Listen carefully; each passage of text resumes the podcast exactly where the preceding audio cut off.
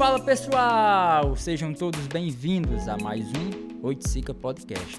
E antes de tudo, não se esqueça de se inscrever no canal e de ativar o sininho. Hoje contaremos com a participação do comunicador esportivo Tiago Oliveira, do Sport Show. Poxa, pois bora nós, né? Bora, vamos. Conversar aí, vamos conversar um pouco. Vamos pra cima. Hoje eu tô aqui com o meu amigo Tiago Oliveira, né? É, então bora lá. Tiago, eu acho que pessoal conhece mais você, alguns, né? Então, pelo menos o pessoal que que está mais recente no, no, no, lance do futebol conhece você pelo programa que hoje você apresenta na Mais FM, né? Que é o Sport Show. Isso. É isso? isso. Mas Thiago já tem uma, tem uma história aí por trás também, né? Tanto no esporte como na sua vida pessoal. Então vamos tentar é, destrinchar um pouco dessa sua vida, né? Vamos. Então vamos ali. Tu é daqui de Iguatu? Não, eu sou de São Paulo. São Ah. Paulo capital. Nasci em 92 e nasci nesse esse contexto periférico, né? Então acho que por isso que vem vem muito das minhas preferências, tanto políticas quanto quanto sociais, vem vem desse meio no qual eu cresci, né? Eu venho venho da periferia e periferia brava assim. Sim. E como é que foi viver na periferia de uma grande, da maior metrópole do Brasil, né? Que é diferente da, de viver na periferia numa cidade do interior. Como é Ah. que foi tua vida lá em São Paulo? Cara, é, eu, eu, eu, eu cresci, né? Quando, quando eu me entendi por gente, eu estava morando num barraco, né? Junto com meu pai e minha mãe. Foi ali- Caramba, esse lance de eu me entendi por gente é foda, porque em um determinado momento da vida, você entende.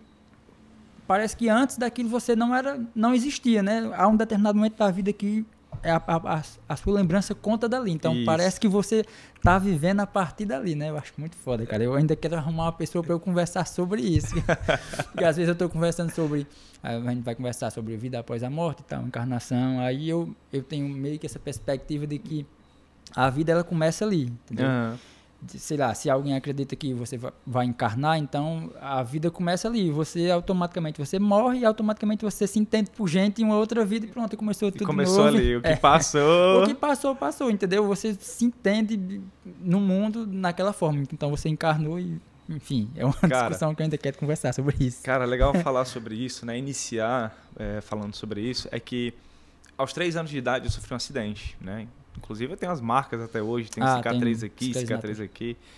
E antes daquilo, cara, eu não lembro de nada, entende? Isso Nada. tu tinha três anos de idade, né? Três anos de idade. É, minha irmã tinha acabado de nascer, minha irmã estava com 15, 20 dias de nascido, e a gente estava caminhando sobre, sobre a calçada do Ceasa, né? Ceasa é, se não me engano, o, o local onde vende frutas maior É, da América A Latina, né? distribuidora né, do Brasil todo, da América Latina, na verdade. né? É, e, e a gente caminhando ali, morava ali do lado, na favela ali do lado, né? A gente caminhando pra ir pra casa da minha avó, minha mãe com minha irmã nos braços, eu e minha tia. Aí um, um Fusca, foi nem um carro, foi um Fusca. Não é um carro, é um Fusca. Não, o Fusca é um carro. O Fusca é um pessoal. grande O Fusca é um grande carro. É. Marcou uma época, né? Inclusive, meu pai, é, meu pai teve dois Fuscas, né? Quando, quando a gente morava em São Paulo. Pois bem, e um Fusca foi desviar de um morador de rua, né? Que tava, tava, ultrapa tava fazendo a... Cruzando a rua, né? O, o farol aberto pro carro, ele desviou, perdeu o controle e me imprensou na parede. Vixe. Então, ali naquele momento, é, todo mundo desesperado. Essas são as, as histórias que, Que que eu contam, ouço, né? né? E esse morador de rua, que, que, que foi quem causou o acidente, digamos assim, foi quem me pegou nos braços, todo ensanguentado, ficou correndo na rua até um carro parar. Quando o carro parou, ele me colocou dentro e foi em direção ao hospital. No meio do caminho, encontramos com a ambulância e a gente saiu do carro e foi para a ambulância. E assim foi. E, cara, por incrível que pareça, o que me fez de sequela, né, foi é, um braço quebrado, apenas. E cicatrizes, né? E a, cicra e a cicatriz. Porque foi uma pancada, foi mais na cabeça? Foi, principalmente aqui. Aqui, foi, aqui é muito. Mas teve algum trauma? Minha mãe disse que sim, minha mãe disse que eu sou louco até hoje. Mas fora, isso, não. Só, só a percepção da minha mãe, por enquanto.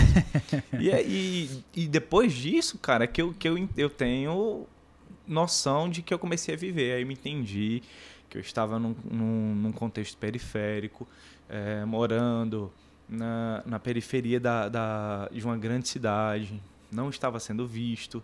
Meu pai trabalhando de frentista, minha mãe dona de casa. E é isso, cara. E assim, e o pior de tudo, ou o melhor de tudo, na verdade, é que meu pai dava uma vida bacana pra gente, sabe? Sim. A gente nunca nunca deixou de comer, a gente nunca Cara, os videogames, todos os videogames da época eu tinha. Lançou o PlayStation, tava, tava na mão. Então a gente morava num barraco, mas dentro do barraco a gente tinha muito acolhimento, a gente tinha é, um, um, pai que, que chegava Não era junto. uma vida de luxo, mas Não. era uma vida razoável. Né? Razoável, né? sim, sim. Meu pai sempre deu essa, essa condição boa pra gente. Embora nós sempre estivéssemos num contexto é, bem difícil, né? bem sim. ruim. Sim, aí como é que foi? Na verdade, qual é o link que vocês têm aqui com Iguatu? Era família, né? E o porquê, né? Você saiu da sua cidade, né? Cidade natal de São Paulo, para vir aqui para Iguatu, né? Tão distante dessa forma. Sim. Apesar de, parece que no, no em São Paulo só o que tem é Iguatu. Não, só o que tem. Tá, tá cheio Inclusive onde eu morava. É, os meus pais, eles são daqui, né?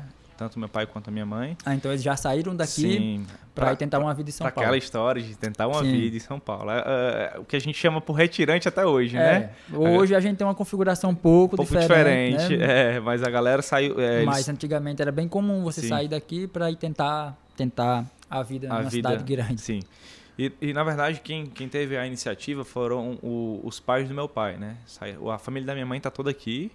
Só quem foi para lá foi a família do meu pai. Tipo assim, meu avô, meu avô até hoje bate no feito e diz, poxa, é, eu trabalhei 23 anos no único posto de gasolina, onde eu iniciei minha carreira profissional, eu terminei. É, não tem uma falta. é o cara que viveu, viveu é, a vida para o trabalho, Sim. entende? E, e é isso, eles foram tentar a vida e conseguiram.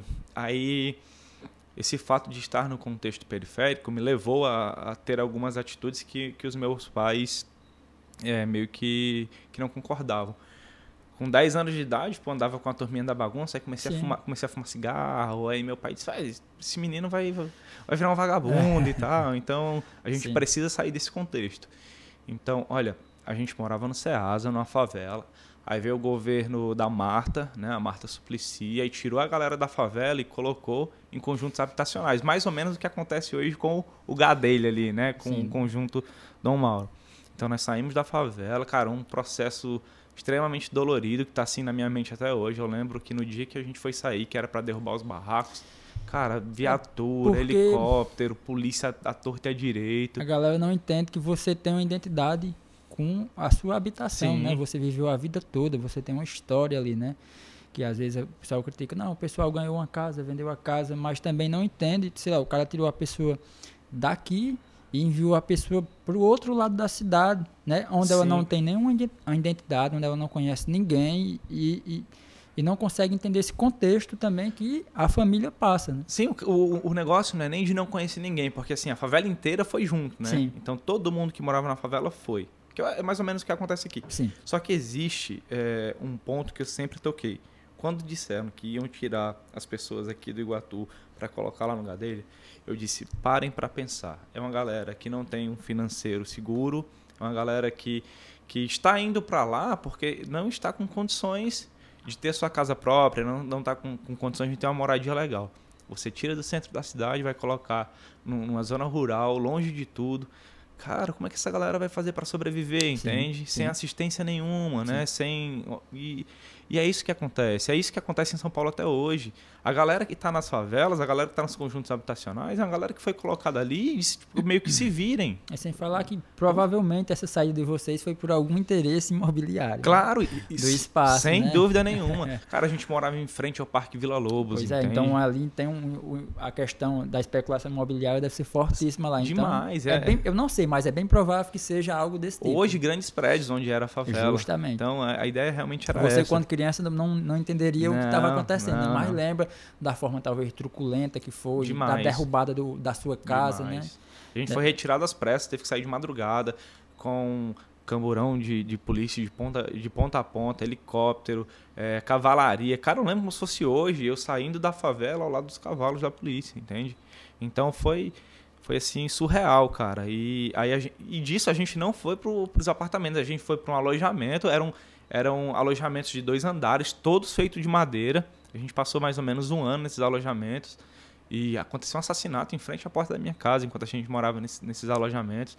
E depois a gente foi para esses conjuntos habitacionais, né? Que, que em São Paulo chamam de CDHU e tal, que é, que é extremamente comum, né? Então, nesse, nesse meio período, quando eu completei ali 10, 11 anos, meu pai achou que, que eu estava indo para o caminho errado e decidiu que nós viéssemos para cá. E assim, eu não fazia nada demais, sabe? O que eu fazia era, eu ia cuidar de carro, uhum. que, que quem, fa quem faz isso em São Paulo as pessoas chamam de marginal, marginal né? Sim quem, quem, quem cuida de carro, porque a gente morava em frente ao shopping continental. E era o que você tinha para fazer ali. Cara, quando eu Dentro do seu contexto ali. quando eu saí do Ceasa, que eu fui morar ali no em frente ao shopping continental, eu disse, cara, vou, vou cuidar de carro, porque uhum. eu, eu, quero, eu quero ir, ir assistir Harry Potter no cinema, eu preciso ter o dinheiro do ingresso. Eu quero, ir, eu quero ir lanchar no McDonald's, eu preciso ter o dinheiro de ir lanchar no McDonald's. Então, eu cuidava de carro para fazer essas coisas. E quando terminava, a turminha que eu tava fumava cigarro, pegava o dinheiro, comprava Fumava cigarro e ia também. fumar cigarro. Entende? Então a ideia era essa.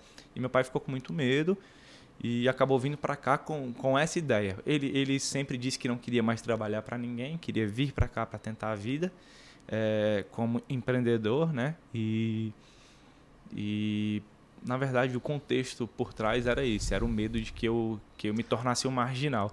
E cara, hoje parando para analisar, é, os meus amigos que não estão mortos estão presos, né? Então eu acho que meu pai teve uma grande atitude e nós estamos aqui porque o contexto que o Iguatu vivia na época que nós viemos para cá era muito diferente, era realmente muito pacato. Que ano pra cá? Cara, eu vim com 11, tá com 17 anos que a gente tá aqui, mais ou menos. Então tá com a cara assim, um tempo faz muito tempo. Então assim, Iguatu era aquela história pacata, ninguém, droga, ninguém nem ouvia falar. Briga de, de, de, de facção, ninguém ouvia falar. Então era um um contexto bem tranquilo, né? Muito, muito tranquilo. Então acho que meu pai acertou na, na, na vinda na, naquele momento para cá. Massa. E como é que foi essa chegada no Iguatu? Você saiu de uma realidade totalmente diferente, que era a realidade que você conhecia né, de uma cidade grande e vir para uma cidade do interior, como você falou, cidade de menos movimento, menor, mais tranquila. Como é que foi? Ah, como é que você se sentiu, né? Você era criança, como é que você se sentiu vindo para cá? Cara, antes de vir morar, né, é, eu, minha mãe e minha irmã, nós, nós tínhamos vindo passear um ano antes, porque é, minha mãe veio entender se aqui realmente dava para a gente morar, né? Minha Sim. mãe veio passear, passar um tempo para analisar. E cara, é, quando eu fui embora, eu fui chorando, sabe? Porque aqui eu encontrei um amor da, um que eu considerava o amor da minha vida, né? Aquele primeiro namoro sim, sim. e tal. E quando eu fui embora, foi extremamente doloroso, né? Aí quando você vem aqui, que você vê, ah, é o menininho de São Paulo, é o... Você já fica com status. Você vem com status. Ah, quando Mora, você chega... morou, de, é morou fora, fora é né? De fora. É de fora. Chegava num lugar que nem um barro alto, pequeno. Ah, Maria. Então era o famosinho, né? Na é o paulista, o paulista. O paulista, ela vem um paulista, ela vem um paulista com sotaque diferente. Uhum. Então, é, cara, no começo eu adorei, sabe? Adorei e me senti em casa, realmente. Era o, o, o que eu procurava, digamos assim. E foi muito tranquilo, mas pouco tempo depois eu vi que eu, que eu precisava daquela correria de São Paulo e acabei voltando. Com 18 anos eu voltei, mas nesse meio tempo, dos 11 aos 18, cara, aconteceu muita coisa, muita coisa. Eu me tornei pai, fui pai aos 15, Vixe, casei com 15. Aquele amor ah, que eu ah. achava que era o amor da minha vida não, não era. Quando tu voltou não era mais. Não era, pois é, cara. E, e foi o que aconteceu, foi uma loucura, assim. Dos meus 11 aos 18 foi uma loucura. Ah, tu voltou para São Paulo por quê? Tu, porque sei lá, trabalho, algum coisa tipo assim que tava pensando? Já que eu era pai também, Sim. já, né? Foi, foi assim, né? Eu, eu, eu fazia oitava série quando eu descobri, descobri que seria pai. 15 anos de idade. Cara, como é o cara ser pai com 15 anos de Cara, idade? Cara, uma loucura. Assim, mas... Eu lembro como se fosse hoje. É, quando chegou lá em casa o resultado de que a gravidez estava ali, aí eu estava deitado no quarto, né? E minha mãe chegou e contou pro meu pai, olha, a namorada do Thiago tá grávida. Meu pai disse, tá bom, só mais um para eu criar. E assim ficou. É, e eu, eu, quando eu ia saindo, cara, meu pai disse, ó, oh, você tem duas opções. Você tem a opção de ir para o ensino médio, terminar e depois tentar a vida, ou parar e trabalhar. Se você continuar a estudar, eu te ajudo até lá. Se não, aí se você vira. se vira. Isso eu com 15 anos de idade. Falei, vou estudar, né, velho? Eu não vou trabalhar, vou estudar. E com a mãe dos meus filhos, da, da minha filha, né? foi a ideia foi mais ou menos essa, a mesma pegada. Se você quiser estudar, aí tudo bem. Aí consegui uma vaga no liceu, fiquei seis meses no liceu. Depois que eu entrei no liceu veio o projeto Ser Jovem, que é o que é, hoje a gente chama de escola de, escola de, de tempo integral. Né? Então nós fomos os pioneiros no Iguatu. Era o princípio da, isso, desse programa. Né? Isso, que foi no Amélia até e tal. Aí as melhores notas eram selecionadas e iam. Só que as melhores notas não queriam ir, né? Então, mas eu estava entre as melhores notas. Lembro eu, Luana Marques, Felipe Souza, uma, uma galera gigantesca assim que é muito boa hoje envolvido com política, com Sim. educação. E alguns aceitaram e alguns não. Então a gente foi para a Amélia e ali eu passei três anos do ensino médio estudando de manhã e de tarde. Quando terminou o ensino médio, um dia depois, eu comprei minha passagem e fui para São Paulo para tentar trabalhar, para tentar ganhar a vida. E fui só. Ficou a, a minha companheira na época aqui com, com a minha filha e eu fui trabalhar. E fui, cara, para trabalhar numa gráfica. Já fui certo, né? Vou trabalhar numa gráfica, que é a maior gráfica de rotativo offset da, da América. E quando eu cheguei lá, os caras me pegaram porque eu não tinha a reservista. Ah, cara, é para eu conseguir um emprego sem, sem reservista, reservista em São Paulo. Véio, eu lembro a loucura. E foi na segunda-feira, levando meu meu currículo, eu cheguei na metalúrgica, né? Aí eu entreguei meu currículo, aí o cara disse, pô, aqui não dá para você trabalhar. Eu disse, acho por quê? Ele disse, porque aqui é trabalho, não é emprego. Você está atrás de um emprego, aqui é trabalho. Eu disse, não, eu quero trabalhar. Tudo desse jeito, todo boizinho, tu acha que tu vai conseguir trabalhar aqui? Eu disse, me deu a oportunidade. Eu disse, não, você não aguenta carregar peso aqui, é carregar peso. Eu disse, oxe, eu vim da roça, eu carregava caixa de banana nas costas. Isso eu ia na roça para entregar merenda. então, era boy, era boy mesmo. Era, era mais ou menos nessa pegada. Não era boy, assim, eu, eu trabalhava com meu pai, mas não era aquele mas negócio... nunca foi um trabalho de esforço, né? Nunca né? foi. E aí, beleza. Aí ele disse, não, não vou, não vou te dar oportunidade não, cara, aqui é trabalho. Aí eu tava saindo e eu vi ele reclamando que não tava conseguindo converter um vídeo para fazer uma, uma palestra na, na, na empresa. Falei, deixa eu converter para ti. Aí fui converter o vídeo. Só, só porque tu fez isso, vou, vou lhe dar uma oportunidade. Mas tu vem terça, sexta-feira, eu já lhe dispenso que tu não vai aguentar. Aí disse, tá certo. Ela vai, cara, eu para essa, pra essa metalúrgica, carregar perfil de alumínio de 35, 40 quilos no ombro, subir três andares, é, a gente tirar o, o estoque era no, no térreo, a gente levava até o terceiro andar no ombro. E, cara, me dei muito bem na metalúrgica. Foi ali que eu, que eu disse, cara, quero trabalhar e é isso que, que eu quero. Quero trabalhar com produção. E fui destaque total na, na, na, na, na metalúrgica. Em seis meses, cara, eu, eu fui promovido três vezes. Numa empresa com 50 funcionários. Então eu fiquei muito feliz e eu disse, poxa, o que eu quero é produção. Com seis meses eu recebi a ligação da gráfica dizendo, olha, você já está com a reservista, a gente tem a vaga para você. Meu tio trabalhava lá 16 anos. Eu disse, vou, vou na hora. Ganhava na metalúrgica 945 reais. O salário mínimo na época era 845 reais. E a gráfica só queria me pagar 845 reais. Aí eu falei, não, vou para a gráfica, por quê? Lá eles pagavam 50% da faculdade, davam é, vale transporte, cesta básica, então eu tinha uma... Era mais interessante E tinha você, né? um, uma possibilidade de crescimento. Aí fui, cheguei na gráfica, cara, fora do normal, 3 mil funcionários, maior gráfica de rotativo offset da, da América Latina.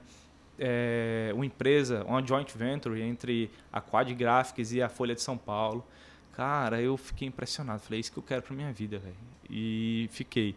Para você ser promovido na gráfica, você precisava ficar um ano sem uma falta, sem uma advertência, sem nada. Era um ano. Tem que ser perfeito. Perfeito. E no dia que eu completei um ano, eu fui promovido na gráfica. Ganhei de 845 reais, passei a ganhar 4 mil. Falei, poxa, é. cheguei na. É. Zerei a vida, né? E super animado, e é aqui que eu quero ficar, quero Novão, trabalhar. 18 anos, 19 anos, ganhando 4 mil reais, eu tava feliz da vida, né? Aí beleza. Quando tô completando um ano no cargo, porque o salário ia crescendo gradativo. Sim. É, 845, aí passava para 1.500, no outro mês passava para 2, quando chegou nos 4, Aí a empresa demitiu mil funcionários. Ixi. Aí pegou os mais novos. Quem tinha um ano, dois, três de casa, Rodou. demitiu. E eu tava no meio. Aí, cara, eu fiquei louco, sem saber o que fazer em São Paulo. Já tinha mantido o meu padrão de vida para quem ganhava 4 mil reais. E para voltar, e eu enlouqueci, velho. Enlouqueci. O que, que eu vou fazer da minha vida agora? Eu não tenho estudo, que eu tenho ensino médio. Aí fui tentar fazer faculdade, fui tentar cursar letras, que era o que onde eu me identificava, né?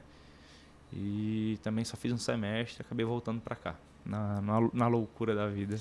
Massa, massa. Pois vamos tentar entrar no, no que nos interessa hoje, né? Que é o futebol, né? Como é que qual é, futebol não, o, o esporte em si, mas especificamente o, o, o futebol é, municipal, né?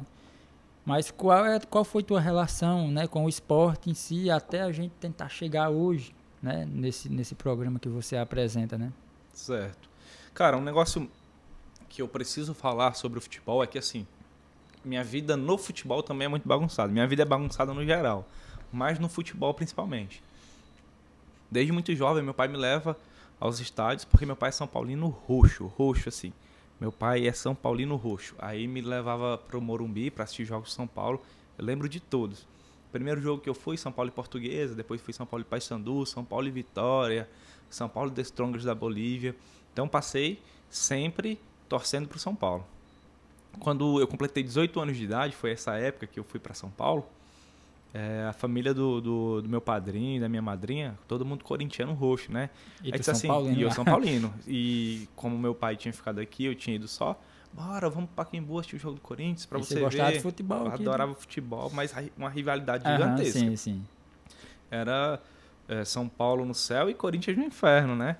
E vamos, vamos, vamos. Aí peguei, vamos, vamos pro, pro Pacaembu. Aí fui, nós fomos assistir Corinthians e Santos. Minto, Corinthians e Grêmio. Foi Corinthians e Grêmio. E os caras, vamos levar você pro meio da Gaviões. Eu disse, bora, vamos pro meio da Gaviões. Tem medo? Não, mas aqui é São Paulo, velho. Aqui não, não muda de jeito nenhum. Eu sou São Paulo. E a gente tava lá e a torcida, vai, Corinthians. E eu lá de bração cruzado, né? Vai, Corinthians. Aí o cara chegou e disse, ei... Esse cara não tá cantando por quê? Chega aqui, tu não é corintiano não, né? Eu disse, sou até a morte. Aí disse, como que você é corintiano, não tá cantando? Quem conversar? Vai, Corinthians, começamos a pular e tal. Aí peguei o casaco do, do cara que tava com a gente, já vesti Aqui, o casacão. Já, corintiano, corintiano. Vai, Corinthians. Cantei todas as músicas, pulei e tal. Só que os caras não. não... Os caras já se ligam, né? Não, não entra neles, não. Chega aqui, tu é corintiano mesmo? Eu disse, sou. Olha, hoje foi Corinthians e Grêmio, 2x1 Corinthians, suavão. Próximo jogo é Corinthians e Santos. A gente quer você aqui comprando ingresso, você comprando ingresso. Disse, beleza. Aí eu trabalhava à noite na gráfica, cara. Os ingressos contra o jogo contra o Corinthians começava vendendo na segunda pela internet, na terça no Pacaembu. Uhum. E só e tinham poucos ingressos, né, para vendidos no, na bilheteria, a maioria vendido no, ingresso, no na internet. Aí lá vai eu, saí da gráfica 6 horas da manhã, trabalhei pra a noite inteira, lá vai eu pro Pacaembu pra fila. Primeiro da fila, cara. O portão abria às 10 horas da manhã. Sete, sete e meia tava, tava no, na, na, porta do Paquembu. É, puta que pariu, se eu não comprei esse ingresso aqui, os caras vão comer é meu filho. Aí os caras chegaram. Impressionante, assim, eu primeiro da fila, a primeira trupe que chegou foi a dos caras. Uhum. E cada um só podia comprar até cinco ingressos, né? Então eles vão em, em uma caravana para cada um comprar, pra comprar muito mundo. ingresso para distribuir para a torcida. Aí, aí, o cara é corintiano mesmo, o cara é corintiano mesmo. o cara já tá aí. aí. A gente juntou e começou, começaram a meter o pau no Palmeiras, no São Paulo, e eu falando, você é, é louco, aquele time de São Paulo é ruim demais, não sei o quê. E foi. Aí, quando terminou, todo mundo comprou os ingressos. E aí, Corinthians, tu mora onde? Eu disse, rapaz, eu moro na freguesia.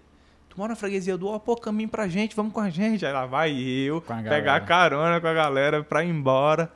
E, velho, morrendo de medo. Os caras cara, cara vão se ligar que eu sou São Paulino. E eu com ingresso do São Paulo dentro da carteira Eita, e tudo cara, mais. Foda. E tremendo de medo. Quando eu desci do carro, um alívio, cara.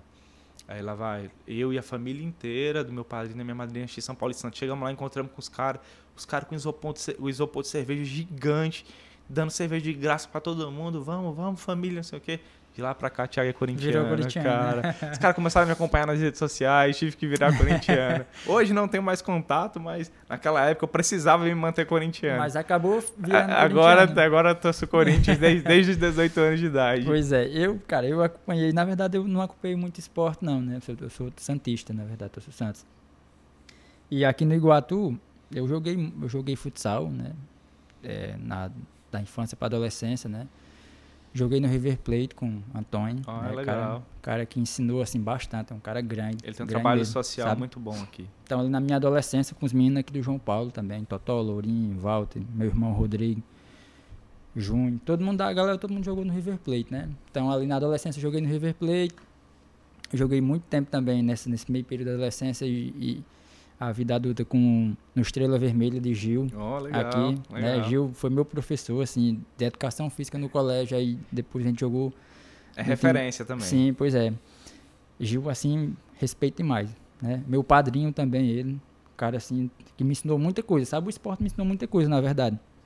Então, nesse período aí de, de adolescente, de, de, cri, de criança para adolescente, a juventude, eu joguei muito futsal, né? Uhum. Joguei pouco campo, mas joguei alguns, algum tempo com, com um, a macaca aqui de, de testinha. Sim, sim. Né, joguei um, um, tempo, joguei acho que uma ou duas Supercopas no Neto, nas Oh, antigas, né, nas antigas, sei lá, 98, 99, que teve ali também. Aí 2000 foi o auge. Foi o auge, já joguei com, com o Estrela Vermelho também, uma dessas Supercopas. Enfim, eu tive uma historiazinha com futebol, quebrei um braço Legal, jogando, legal. jogando, jogando algum- um torneio aqui também com, com o Estrela Vermelha. Quebrei um braço aqui, machuquei um joelho, passei três meses sem andar num, num torneio na, na Agenda Araújo, aí eu encerrei minha carreira. Eu disse, não, cara, acho que não dá mais pra... Tô quebrando muita coisa Não, eu passei três meses com o joelho arrebentado. O cara deu uma pancada, cortou por dentro, encheu. Foi Ah, obrigado a tirar na agulha aqui. Aí o médico disse: Ó, você vai, vai dar errado, vai dar água no joelho mais na frente. Aí quebrei esse braço. Eh, Cheguei no ensino médio, lá no liceu também, com o braço quebrado. Eu disse: Cara, não eu vou mais não, viu, cara? Não dá mais pra mim não. Aí encerrei minha carreira no futebol. Mas foi muito bom, assim, que eu aprendi muita coisa, sabe? Tanto com, no Estrela Vermelha, na época, como no, como no, no River Plate de Antônio, sabe? Assim, professor mesmo, assim, sabe? Com o cara de ser um pai também, todos os, Sim. todos os dois, assim, respeito bastante, valorizo bastante o trabalho dos dois. Gil ainda hoje trabalha com isso, não com- exatamente com futebol, mas ele tem uma Ele tem academia, uma academia. é. aqui no João Paulo também, e Antônio ainda tá na, na não, luta Antônio lá. na mesma tá luta, na no mesmo luta, na trabalho luta. social e muito Ainda, bacana. ainda vou tentar me comunicar com ele para estar conversando É com ele, que é um importante. cara que tem uma história assim muito foda aqui na cidade. A Muito gente, a gente vai levar também pro Sport Show logo logo. massa, A ideia leve é lá ele. Cara, muito massa escutar isso, né? Porque assim, quando, quando eu lhe conheci, foi, foi nessa pegada mais cultural, né? Nessa pegada mais empreendedora. Sim. Então, muito legal saber, saber desse lado do Piel também. É Assim, nunca importante. fui, nunca fui muito bom, né? Nunca fui Não era o craque, né? Não, não era o craque, não, mas eu jogava ali aí, né? É massa. Ó, cara, o, o, o que eu, o que eu acho legal do esporte é porque, assim, o esporte é, é, na sua essência, algo coletivo. Por mais que seja, se você vai falar de esporte individual, por exemplo, um tênis de mesa, que é um cara que joga contra outro cara, que é individual. Mas para o cara chegar na, naquele nível de, de competição, ele precisa ter uma equipe por trás, né? Então, é, é, é um, um sentido muito coletivo. E o que eu acho legal é, por exemplo, tem uma final de um campeonato, como teve agora no Barro Alto, uma final de um torneio. Aí na final do torneio o cara chama uma banda de música para ir para a final do torneio. Sim. Então o esporte ele, ele se comunica com outras áreas culturais de maneira natural. Então eu, eu, eu vejo o esporte como, como um elo de ligação muito bom para a cultura, tanto para música, quanto para teatro, quanto para uma, uma série de outras coisas. Quando você vai pegar a abertura de Olimpíada, cara, a abertura de Copa do Mundo é um show artístico É, fora do sim, normal, né? Sim. Então eu, eu, eu vejo o esporte com, com esse poder de ligação, esse poder de união, de coletividade muito bom. Então, é, escutar isso de você, um cara, um cara que eu vejo como referência na cidade para o lado cultural, para o lado empreendedor, escutar que você é, permeou esses meios do, do esporte é muito importante, muito é, legal. O, o que eu sou hoje, né, é, é graças também ao que as pessoas que me ajudaram na construção ali na minha base também, né? Tá falando na questão de ser, era ser São Paulino e ser corintiano, eu lembro como hoje, né? Tava falando de Antônio que ele, ele costumava vir aqui em casa também, aí teve uma noite que ele veio, tava eu, o pai meu irmão, e ele trouxe uma camisa do Flamengo pra mim, eu sou santista, viu? Ele trouxe uma camisa do Flamengo, que era de um filho dele, sabe? E eu me lembro que eu usei essa camisa assim desesperadamente, sabe? Eu usava ela assim como se fosse flamenguista, Eu sabe? sei. Eu não tava nem lembrando dessa história, mas se ele estiver escutando, ele vai lembrar de- desse dia que ele trouxe. E pra mim aquilo foi muito importante, sabe? Do, do, do, do carinho que ele tinha por mim, assim, pelo meu irmão, pelo pessoal daqui, sabe? Em se atentar em trazer uma blusa pra mim, tudo. É muito foda. massa. E, e importante contar essa história da camisa, que eu, eu também tenho uma camisa muito surrada. Por quê? Cara, é, quando eu estava em São Paulo, o time que despontou aqui do, do, do Ceará foi o Ceará. Despontou primeiro para chegar à primeira divisão, para chegar a jogar contra grandes clubes do Brasil, foi o Ceará. Então, eu, eu, eu era São Paulino, em São Paulo, e aqui no Ceará. Nordeste eu era Ceará. Né? Pelo fato do meu pai e da minha mãe serem daqui. Aí suave. Aí quando eu cheguei aqui, aí conhecendo, né, fazendo amizades para esse meio, agora há pouco tempo o Edson Carius se torna atleta do Fortaleza. E a gente criou uma amizade, o Edson Carius me presenteou com a camisa do Fortaleza. A partir dali eu deixei de torcer Ceará e partir. Torcendo Fortaleza. Vou torcer Fortaleza. é, quando terminar aqui o podcast, vai ficar o Thiago Tapioca, né? Mas aí vai, cara, essa camisa não tem mais símbolo, não tem mais nome, não tem mais nada de tanto eu usar, era a minha camisa preferida. Cara, você, você tem noção, o cara sai daqui do interior do Ceará, do Centro-Sul, para jogar numa das maiores equipes do Brasil, que é o Fortaleza. Um cara que jogou comigo. Eu sempre digo a ele, sempre digo onde eu vou, o cara que eu criticava, velho. Eu chegava e ficava dizendo, pelo amor de Deus, você arrumar o Edson Carius pra jogar no ataque não, pelo do time. Amor de Deus, o cara não pelo joga nada. De Deus, o cara pisa na bola, velho. Aí hoje o cara é Sim. é referência pra Sim. gente. Entende? Uma referência de, em todos os sentidos, de humildade, de, de dedicação, né? de sucesso na, na carreira. Então, é, é isso, cara. Hoje eu torço muito mais por pessoas do que por, por entidades. É, é muito importante eu ter trocado de time lá atrás, porque hoje eu consigo dizer para você, se um, se um amigo meu sair daqui hoje e chegar no Palmeiras, vai, sinto muito.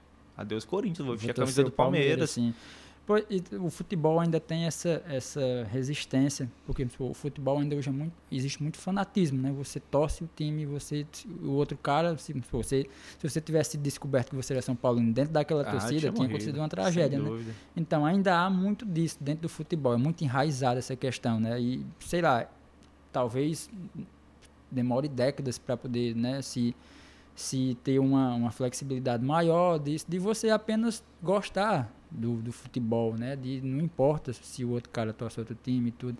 Eu nunca tive essa questão. Assim, eu, eu, poderia vestir, eu visto qualquer camisa de qualquer clube, não tem problema nenhum, porque não tem fanatismo com isso. Da mesma forma que você disse que torcia o Ceará Sim. e agora vai torcer o Fortaleza, porque seu amigo estava no Fortaleza, e se ele mudar de outro clube, você vai torcer, torcer, outro clube, porque você torce por ele, né? Sim. Você não torce pela entidade em si, mas sim pela pessoa, né? É importante a gente também abrir uma discussão a respeito disso, né? Porque a gente vê muita coisa acontecendo nisso no futebol, de morte, de violência, de briga no estádio, tudo, né? O Brasil ainda tem isso muito enraizado. Um pouco diferente da Europa, que tem um pouco mais de... de, de não que seja tanto, mas a questão da torcida é um pouco mais... Você vai torcer pelo espetáculo, né? Você vai torcer pelo... Há, há, há dois pontos, né? Sim. Porque assim, a torcida, a torcida mais violenta do planeta é considerada torcida inglesa. Sim, né? Sim. Os hooligans são os sim. caras que, que são uhum. considerados os mais violentos. Só que há, há um, um, uma grande diferença. Porque a galera da Europa, ela não, não gosta de mostrar essas coisas ruins, é, né? Com certeza. Era o, o, o Cazuza dizia isso muito legal, né? muito bem nas músicas dele, né? A gente quer vender o, o produto Brasil como o Brasil da prostituição, o Brasil da, das uhum. drogas, o Brasil das armas, né? E a galera lá fora muito pelo contrário, quando vê isso, eles querem esconder, Dá né? um corte. Vai dar uma é. confusão, tem um corte. Tem um corte, não, vamos... Cara, quando tem invasão de, de campo ou em campeonato inglês, os caras botam a câmera para outro lugar. Exato. Aqui no Brasil, não. O cara, o cara coloca, mostra, o cara correndo comenta, lá. passa a semana inteira semana, passando é... no, nos sim, programas sim, esportivos. Sim. Então, não sei, o brasileiro gosta de tragédia em si, né? E, cara, eu acho que está enraizado, infelizmente. A gente vai, vai conviver com isso por muito tempo ainda. Cara, quando eu fui assistir São Paulo, é, Corinthians e Santos no Pacaembu, a torcida do Santos brigou entre si, velho. É, foda Porque os cara, porque o espaço é 10% só que é Sim. dado para a torcida visitante, os caras estavam brigando por espaço para colocar a bandeira, entende? Então assim, o arquibancada é um ambiente hostil, a grande realidade é essa. É um ambiente extremamente hostil. E é no futebol amador, é no futebol profissional. É, eu já fui a alguns jogos aqui naquele, no, do acesso anterior do Iguatu e eu pois vi como é, é, que é que funciona. É, tipo, é hostil, hostil, é hostil, muito hostil. A galera, a galera se deixa levar realmente Sim. pela emoção, pela paixão e não consegue é, separar Uh, digamos, as questões éticas. Mas que seria muito massa seria você poder assistir o jogo de, de um, sei lá, você vai Iguatu e outra cidade aqui, e outro time, você poder assistir com o, o cara que veio de fora, torcer ali na, sei lá, talvez seja utópico ainda isso, né? Mas seria muito massa, né? Esse tipo de convivência. Né? Sim, é, é, é utópico de certa maneira. Cara, infelizmente, a, a, a galera da alta sociedade, né? Ele, ele, eles dizem que o problema das arquibancadas é a galera da periferia. Né? Por que, que eles dizem isso? Porque existe um, um setor do estádio chamado de cadeira numerada. Sim. Essa cadeira numerada ela não é e direcionada nem para time A nem para time B. É o ingresso mais caro. É para quem pagar. É o ingresso mais caro para quem quiser ir. Então, é esse espaço é um espaço para torcida mista. Sim. Então, geralmente, uma galera que tem um poder aquisitivo maior, Maior. é a galera que vai para lá. E geralmente não existem é, casos de confusão nesses setores. Apenas nas arquibancadas. Apenas as né? arquibancadas. A galera diz, ah, tá ali o problema. Aham. O problema é cultural. A, a galera diz isso muito no estádio. O problema é cultural, o problema não é. O problema é, é, é- é que quem não tem dinheiro faz isso, entende? Então ele- eles levam para um lado social essa briga que existe nos estádios. E eu, eu discordo plenamente, porque tem a galera fanática que tem um poder aquisitivo que está na Que tá na arquibancada. arquibancada. Não, eu E- concordo com você também. e, e geralmente essa galera que tá com, com o queixo erguido, que, que puxa a briga. Eu convivi, Aham. cara. Eu estive. Sabe eu, como é que funciona. né? Estive dentro da Independente, que é a torcida organizada do São Paulo, estive dentro da Gaviões, que é a torcida organizada do Corinthians, e eu sei que tem muita galera com poder aquisitivo dentro da- das torcidas organizadas e, e fazem esse tipo de, de movimento. Eu. Cara, eu acho muito injusto falar isso. Mas o Flamengo, por exemplo, Flamengo e Vasco fizeram uma iniciativa muito legal de colocar na arquiba- nas arquibancadas uma torcida mista. Eu ainda é. acho perigoso. É, como você falou, vai ser um processo histórico, vai demorar, mas e, é, esse início aí é importante. É importante. Ir, né, fomentando e tal, Sim. organizando, para daqui a décadas a gente ter um, de certa forma, um pouco mais, como você falou, mais, seja mais misto, né, dentro da- das numeradas ali. A, a- a galera, só para finalizar eh, esse assunto, a galera da, da Inglaterra, eles fazem muito isso. Dentro da arquibancada, a torcida é mista. Não tem separação. A arquibancada é mista. Só que o que os caras fazem fora do estádio é muito pior do que acontece dentro. Por que, que eles não fazem dentro do estádio? Porque dentro do estádio tem punição. Sim. O cara que brigar dentro do Aí estádio, ele não volta mais. voltar, né? É, ele não volta mais. Diferente é, aqui do Brasil. O cara que briga na, na arquibancada hoje é o cara que ganha o ingresso para vir amanhã, entende? Então, por isso que os caras lá não brigam frente às câmeras, tá ligado? Entende? Porque lá, lá eles são, são penalizados. Aí como é que foi tu, tu, tu chegou a jogar futebol aqui? Eu Ca- tinha visto que tu, tipo, é, adentrou em algumas lutas em artes marciais e disse, não, levei umas pancadas, não gostei. levei umas pancadas no karatê ali, não gostei. Né? Fui pro jiu-jitsu, não gostei, levei umas pancadas. Vim pro futebol. Como é que foi É, cara, esse lance teu com futebol? na verdade, é, eu cresci, né, vendo futebol. É criança Cara, do Brasil, natural, Sim. né? E assim, eu era muito ruim. Eu iniciei na lateral direita, foi minha primeira. Ei, baixo, eu era ruim, mas não é É. ruim assim, de- ao ponto de dizer eu era ruim, não. Pronto, pois somos eu jogava dois. mais ou menos, jogava mais ou menos. Não, eu, não, eu era, eu era ruim, muito ruim, assim, tipo, de, de não ter noção tática, de não ter noção de espaço, de não saber me, me posicionar, realmente. O cara dizia se era lateral, daqui a pouco eu tava no ataque. Não, Aham. lateral não joga no ataque, eu tava no meio. Não, lateral não joga no meio.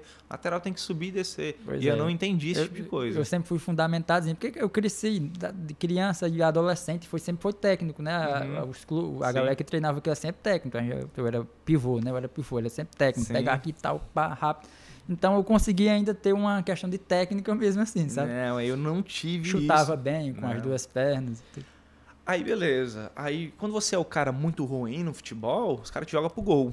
ah, aí eu me Não, não, descobri. não joga nada, vai, vai, vai, pro gol. Vai pro gol, não tem ninguém vai pro gol. Cara, aí eu era loucão, o cara chutava, cara a bola, eu chutava, pum, e jogava. E a bola batia em mim e eu Os pronto. caras dizem que goleiro é tudo doido, né? é. Goleiro é doido. Doido, doido, É o goleiro é doido. doido. e, É pá, pra pegar, tacar numa bola, é, tem que ser doido. Tem que ser doido. E, cara, eu era. E cotovelo é, abria, joelho abria. E, cara, achei minha posição. Eu sou goleiro. E foi, cara. Fui. Comecei a me aprimorar. Falei, pronto, me encontrei no futebol. Quero jogar futebol é aqui. E comecei a ir bem. Só que eu falei, cara, eu vou fazer outras coisas. Fui fazer é, Kung Fu. Cara, apanhava demais. Apanhava demais, demais. Não sabia bater, só apanhava. Falei, e agora? Aí o ex-marido da minha tia era lutador, lutador de boxe, né? Elvis Presley, o nome do cara. Não é? E- Presença, viu? o nome É... é porque o pai dele era realmente muito fã do Elvis, né? E colocou o nome colocou dele. o nome de Elvis Presley. É Elvis Presley Ribeiro. Tô rindo com respeito. é porque é bem brasileiro, é, né? macho? bem brasileiro. Elvis Presley Ribeiro. Ribeiro. E, cara, o cara lutando boxe, aí passava na TV Gazeta as lutas dele. Então, cara, Foda. eu falei, cara, muito massa. Aí fui treinar com ele, eu usava aparelho na época. Cara, ele me deu. um- Primeira vez É, que fui treinar, qualquer primeiro coisa dia. que bate é foda, né? Primeiro dia que eu fui treinar com ele, ele, olha, jab, jab, jab, direita. Aí eu, beleza. Quando você for bater, você defende. Quando eu dei o primeiro murro que eu baixei a guarda, Aí ele deu. vai, Então, quando ele deu, eu já caí com a boca sangrando. Já falei, abriu tudo eu falei, ei, dentro. parei. No primeiro treino, minha, minhas tias, as, as, duas tias, lutando capoeira e eu acompanhando sempre. Ah, velho, na capoeira eu achava bom porque porque eu não tinha contato, né? Era só aquele, uhum. aquele jogo, de, é mais, mais ou menos uma dança, né? É. E vamos fazer. Cara, e quando foi para as competições? Que, a, que aí, aí, é, aí, tinha o contato. É mão na cara aqui se o cara negócio, não se ligar. Ah, eu falei, vou apanhar aqui também. Deixei a capoeira. E, e, eu lembro que o dia que eu deixei a capoeira foi um dia que minha tia tomou um chute no nariz, cara, que quebrou o nariz e tudo mais. Falei, cara, muito violento para mim. É, capoeira pra... eu tentei também com Carlinhos, Carlinhos Carcará, que dá aula aqui na, na escola, mas eu, não dá para mim também não, mas eu acho muito foda. Aí eu voltei pro futebol, isso aqui você goleiro. Cara, e, e, tive muitos momentos assim também difíceis no futebol. Eu jogando um interclasse no Barro Alto, o cara chutou meu dedo, eu quebrei todos os dedos, cara, assim, da, da mão esquerda. Inclusive meus dedos são todos tortos por Bateu causa disso. que foi? Pum, quebrou. Uhum. Aí fui, saí. Minto, não foi no Interclasse, foi aqui no campo da Vila Coqueiro, que tinha um campo descido. Aí fui pro regional do campo da Vila Coqueiro. É, coloquei gesso, na segunda-feira tinha Interclasse. Eu tirei o gesso para jogar o Interclasse com os dedos quebrados. Macho, gol, no gol. Cara, e, e eu não julgo, porque eu já joguei com um, um, torneio com o pé cortado, embaixo do pé, sem poder cortar, jogar, mas queria jogar e deu um jeito, né? Não, pois é. Aí, e, e, teve um outro, uma outra coisa, cara, que, que foi para mim, assim, o mais dolorido, né? Eu trabalhava na, na gráfica e eu trabalhava três e folgava três. Trabalhava três dias, 12 horas e três dias eu folgava. E lá vai eu jogar um amistoso pelo time lá da Brasilândia. Eu jogava pelo Unidos do Jardim das Graças, lá da freguesia do O, mas quando dava tempo eu jogava pelo time da Brasilândia. Aí fui jogar, a gente foi jogar até na Lapa, cara. E assim, o time o time da Lapa estava muito tempo que não perdia o primeiro quadro. Lá são dois quadros só de futsal. Ah, aqui a gente ainda tem o juvenil. Né? Tem, aqui temos três quadros quadro. Lá não, lá, eu, lá eles chamam de segundinho e primeirinho. Aí lá vai eu jogar o primeiro quadro e os caras lá não perdiam muito tempo. E nosso time, cara, tinha até o Diego, que o Diego hoje é profissional de futsal e joga todas as copas de futsal em São Paulo. Aí a gente consegui, tava conseguindo vencer os caras e no final do jogo quadra bem curta, o cara rolou uma bola, eu disse, não, vou tomar o gol não. Eu abri o peito e saí. Puf, na cara. Cara, três dentes quebrados na bolada. Três. Aí eu comecei a cuspir os dentes para baixo. Aí a galera pegou e disse, e aí, e aí, Thiago? Cara, quebrei o dente. E os dentes da frente, assim, sabe? Aí, eu, aí ele disse, e aí, Thiago, como é que vai ser? Eu disse, ah. bora. Tá sangrando, tá doendo, cara. Bora, bora, o importante é que você não tomou o gol. Aí levantei e fomos terminar a partida com gente quebrado. Aí depois, para ainda bem que a empresa tinha o, o, o plano, o, plano odontológico, mas. Deu para cobrir lá e colocar de volta. Cara, foi quase 4 mil reais de prejuízo, Foda. mas. Foda. Mas é, são os dois momentos mais doloridos de Thiago como atleta. E, cara, vim jogar aqui no Iguatu, fui um goleiro até bem conceituado, não era top 10, top 5, não era, mas era um goleiro bem, bem requisitado na cidade. Até que veio o sobrepeso depois que comecei a trabalhar na, na Coca-Cola e... Pois é, mas falar em Coca-Cola foi onde eu te conheci, né? Foi. Mas trabalhando na Coca-Cola e onde você me conheceu trabalhando com essa questão da cultura. Sim, e, sim.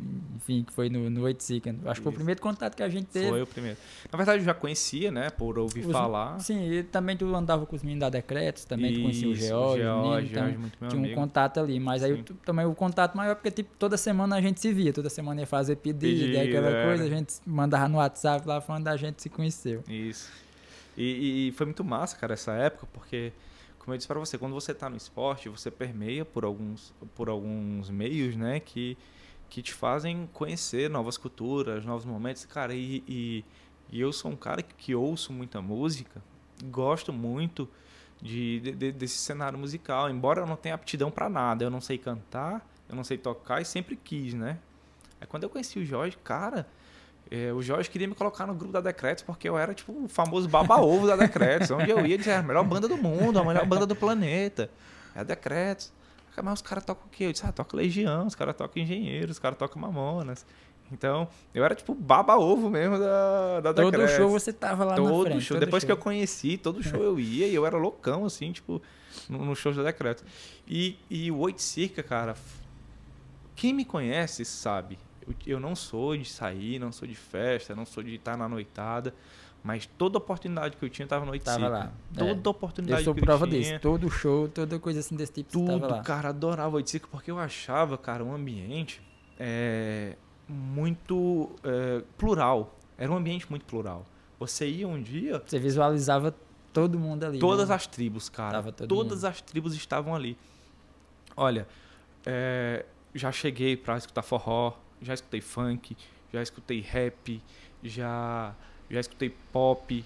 Cara, todo, todos os meios musicais estavam, ali Estavam, no Oiticica. Eu achava isso massa demais, cara. Eu achava isso massa demais, porque assim, eu, vi, eu, eu assisti o podcast do Papo de Vizinha e, e é uma galera que tava ali no Oiticica. Quando você, quando você vai ver a galera do Decretos, era uma galera Que que, tava tava ali no Oiticica. Então são, são tribos diferentes que estavam no no, mesmo mesmo ambiente. ambiente. É massa demais, cara, quando você vê essas, essas culturas conversando, elas não estão se chocando, né? Elas estão conversando, estão socializando.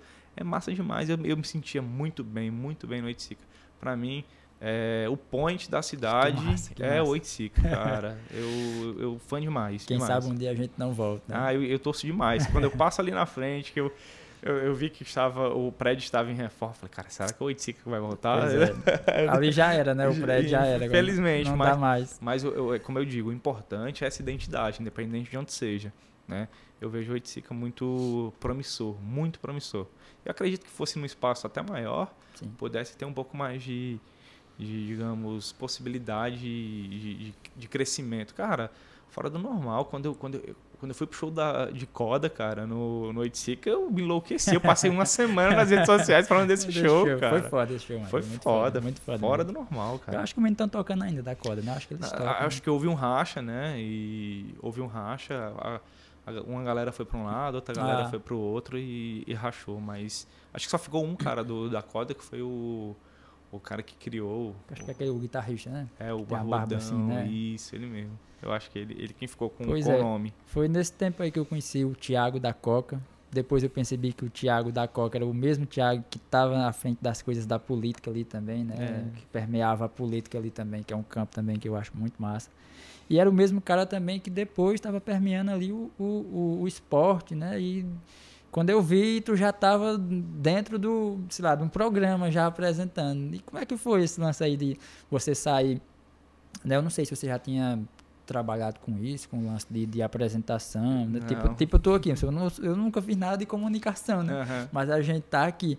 Mas como é que foi que surgiu esse lance de, de, de você sair dali, da, sei lá, de um, campo que você trabalhava, né? Daí depois permear um pouco da política ali e, aca- e tá hoje nesse lance do, do- de um comunicador esportivo, né? Pronto, eu vou dizer, eu vou, vou responder por mim e por você. Por que, que você tá aí e por que, que eu tô no Sport Show? Por que, que você tá em frente do Oiticica Podcast? Por que, que eu estou à frente do, do Sport Show? Cara, eu uso sempre, usei hoje, inclusive, no meu Instagram, uma frase do Sérgio Vaz. O Sérgio Vaz é um poeta periférico, né, da Zona Sul de São Paulo. E ele diz sempre, as, a- as pessoas, elas adoram a imparcialidade, mas elas só respeitam as pessoas que se posicionam.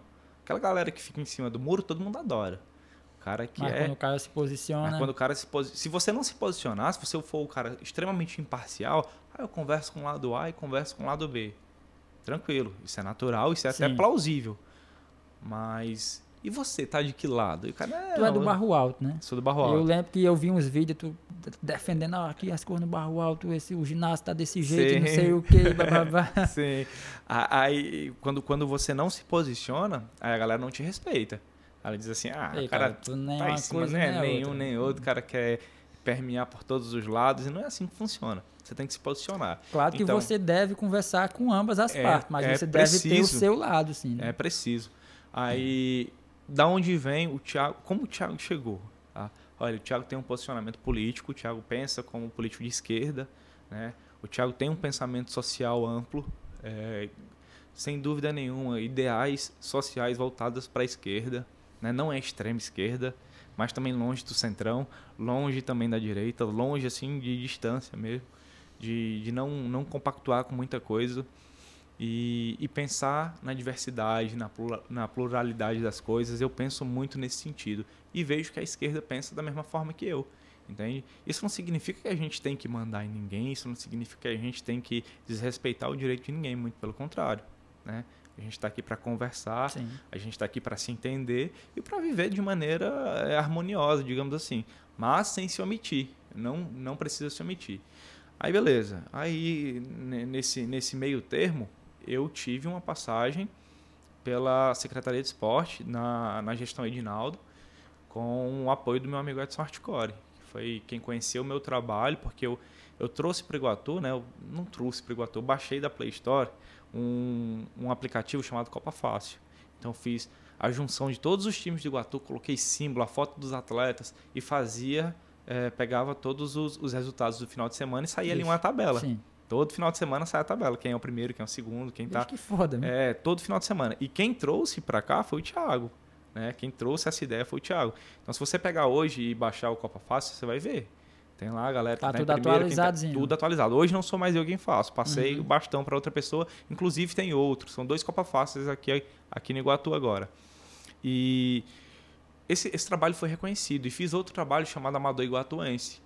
Que eu pegava, tipo, digamos que o João Paulo tem é, rivalidade com o Bairro Areias. Aí o Totó saiu do, do, do, time do João Paulo e foi jogar no time do Bairro Areias. Eu pegava foto do Totó, fazia uma artezinha Falando michuruca. Totó, a gente tava conversando ontem, eu e Moab tava conversando sobre ele ontem. Quem tava conversando sobre esporte Sim. oportunidade. Na verdade, a gente tava conversando sobre música, né? Uhum. Debatendo música e oportunidade, como é que funciona. Aí o cara, tipo, Totó é da idade do meu irmão, né? Então ele era, sempre foi mais acima do que eu na, nos campeonatos. Tudo. Daí eu ficava. Cara, Totó é um jogador assim de alto nível. Fora do de normal, alto nível. fora da curva total. E Totó, sei lá, quando a gente tinha 16, eu tinha 14, ele tinha 16 anos e ele tava voando, assim, sabe? Ele era assim, eu ficava impressionado com ele na época. Ele, Gil Hernando também na época. E eu fiquei, macho, essa galera não teve oportunidade. Tá aqui presa no interior e não tinha nada assim do cara conseguir fazer. E era assim, tipo a gente estava discutindo sobre música, questão de oportunidade, e eu lembrei disso, desse macho, se o cara, um cara desse tivesse te dar oportunidade, hoje ele seria um jogador sem profissional, dúvida, assim. Sabe? Sem dúvida nenhuma, sem dúvida nenhuma. Totó é um cara fora da curva. Então, aí eu pegava essa, essa imagem do Totó, fazia uma artezinha michuruca, aí colocava o fundo, da, por exemplo, do Bairro Areias Futebol Clube. Uhum. Aí Totó saiu do, do time do João Paulo para o Bairro Areias Futebol Clube.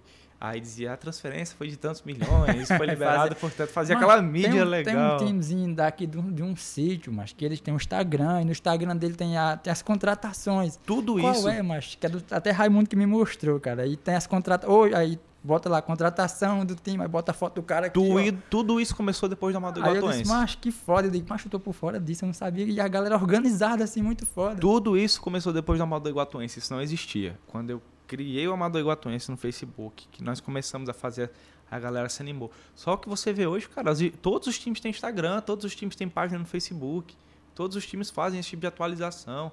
Nós temos times que, cara, é, é, anunciam contratação, o cara que sai de um time para o outro, fazem é, Não é, mas é tabelas foda, de, de, Cara, o que eu digo sempre. Sabe por que, sabe por que, que o Thiago deu certo? Porque o Thiago pegou, deu aquele deu certo no sentido de de entrar na mídia esportiva, porque, cara, eu fiz o que a galera queria, a galera, a galera quer ser vista, a galera quer ser lembrada. Quando você fala de esporte, você fala de sonho, quando você fala de música, você fala de sonhos, tem A galera que toca no Oiticica, cara, é a galera que sonhou um dia em tocar no Rock in Rio, entende? É a galera que a gente tá falando de sonhos. Quando você vem alimenta o sonho da galera dessa e dizer, olha, cara, eu tô sendo visto pelo meu futebol, tô sendo visto porque eu fiz um gol. Em momento algum eu cheguei ali no Amador Iguatuões para criticar ninguém. Olha o gol que fulano perdeu. Não, eu evitava esse tipo de coisa. Mas enaltecia o cara fazendo um gol, enaltecia o cara fazendo uma defesa e colocava em destaque. E era o comentário da cidade, entende? A galera se sentia valorizada e a ideia era essa. E daí, Thiago começou a ser visto e Thiago tem um posicionamento político concreto, forte, não me omito em momento algum. É, tem essa, essa viabilidade no meio esportivo. E numa reunião com o Dr. Sá, falando de política, nós montamos uma equipe política e disse, cara, para a gente chegar em um lugar a gente precisa ter vez, a gente precisa ter voz, a gente precisa ser visto e ouvido. Eu falei, cara, se você me jogar para falar sobre política, eu não vou ter segurança. Se você me jogar para falar sobre é, coisas internacionais, vamos falar sobre esporte? Se for sobre esporte, esporte eu me garanto, eu me garanto. Eu, eu trago social para o esporte, eu trago temas tabus para o esporte. Vamos, vamos e tal. Não botou, não colocou muita fé. O, o grupo que estava fortalecido era o grupo da política. Vamos Sim. falar de política e tal. Aí beleza. Fomos, iniciamos, cara. Nosso primeiro programa foi para impactar. Eu, se eu quero impactar, Aí eu trouxe a Meiriane, que é uma atleta de futsal do Iguatu, jogou seleção brasileira. E, cara, quem é que vê essa menina, cara? Qual o valor que essa menina tem? Jogou seleção brasileira. É uma menina que joga futsal, um ambiente extremamente hostil para a mulher, um ambiente completamente diferente do que, do que do que o, o, os homens vivem no futebol, extremamente desvalorizado. E o Iguatu sempre foi forte feminino, mas sempre, cara. cara campeão. É, sempre foi, mas. Campeão na, no, no, nos jogos é, estaduais, cara, com o Corinthians. Corinthians, ia falar o Corinthians, que era um, sempre. A Meriane joga que, lá. Lembro que sempre foi forte o futebol e feminino. Por, e por que, que essas meninas não são valorizadas? Foi o primeiro programa. Aí eu disse, cara, não vou falar só, só sobre futebol, não quero falar. Só que para eu dar fazer o programa o chegar, futebol tinha que ser o... eu precisava trazer o futebol como carro-chefe. E trouxe o futebol como carro-chefe. Aí quando a gente foi começando a, a ter o nosso público fiel, eu falei, agora eu vou trazer outros esportes. Aí eu falei já sobre hipismo, com o Eurico Rosa, um brasileiro que mora no Canadá. Conversamos com o Dorival Júnior, que já foi técnico do técnico, Santos, foda, técnico foda. do São Paulo. Conversamos com Maria Vieira, presidente do Atlético Cearense, falando sobre a mulher nas altas hierarquias do futebol. É, falamos com a SEB, que é a Associação Cultural Esportiva e Basquete Iguatu, então que foi o Túlio Everest que foi representar. Então agora sim, agora eu estou conseguindo trazer aquela aquela dimensão que eu disse quando iniciamos o Sport Show, queríamos fazer. É, fazer o Esporte TV, fazer o Esporte TV Voz, falar de todas as modalidades e trazer assuntos tidos como tabus para o esporte. Vamos falar da mulher como presença, é, presença importante no esporte. Né? Vamos falar, um programa que está na pauta, a gente vai trazer logo, é do racismo no esporte, né? sobre a, a diversidade no esporte, diversidade de gênero no esporte. Nós vamos falar sobre tudo isso, cara. Eu, eu, quando eu fui assumir o esporte, eu disse, eu não Já vou foi. me omitir. Não vou me omitir. Já foi com a coisa certa. Eu Sim. vou falar sobre futebol, mas eu vou trazer todas as questões sociais, questões políticas e vou trazer para cá. Tiago, como é, como é que é a configuração lá do, do, do programa? Eu sei que tem esse programa é à noite, né? Ele. À noite, toda segunda e sexta. Toda segunda e sexta. E tem também a questão das transmissões dos jogos, que eu acho Sim. que é em parceria com o Iguá. A Iguá TV. Iguá TV, né? Que Isso. até então eu tava, eu lembro, tava com o Moab no, no jogo. Foi no jogo anterior, aquele que deu acesso do Iguatu, o jogo anterior, né? E aí eu disse, ei, Moab, vai passar onda. Aí, Moab, aí eu disse, aí ele perguntou, macho, eu acho que lá onde, onde, onde o Thiago tá, tá trabalhando, eles vão transmitir e tal. Eu tava no carro e ele tava em casa, né? Aí ele tava assistindo online uhum. e eu ouvindo no, no, programa, né? Aí teve o gol, eu disse, macho, tem até replay, né? Ele falou, aí eu disse, macho, eu não sei, não, nunca vi, não. Aí disse, não, macho, é organizado, é organizado, é coisa que é organizada. Conta, conta um pouco como é que funciona. Na verdade, como é, como é que funciona exatamente isso?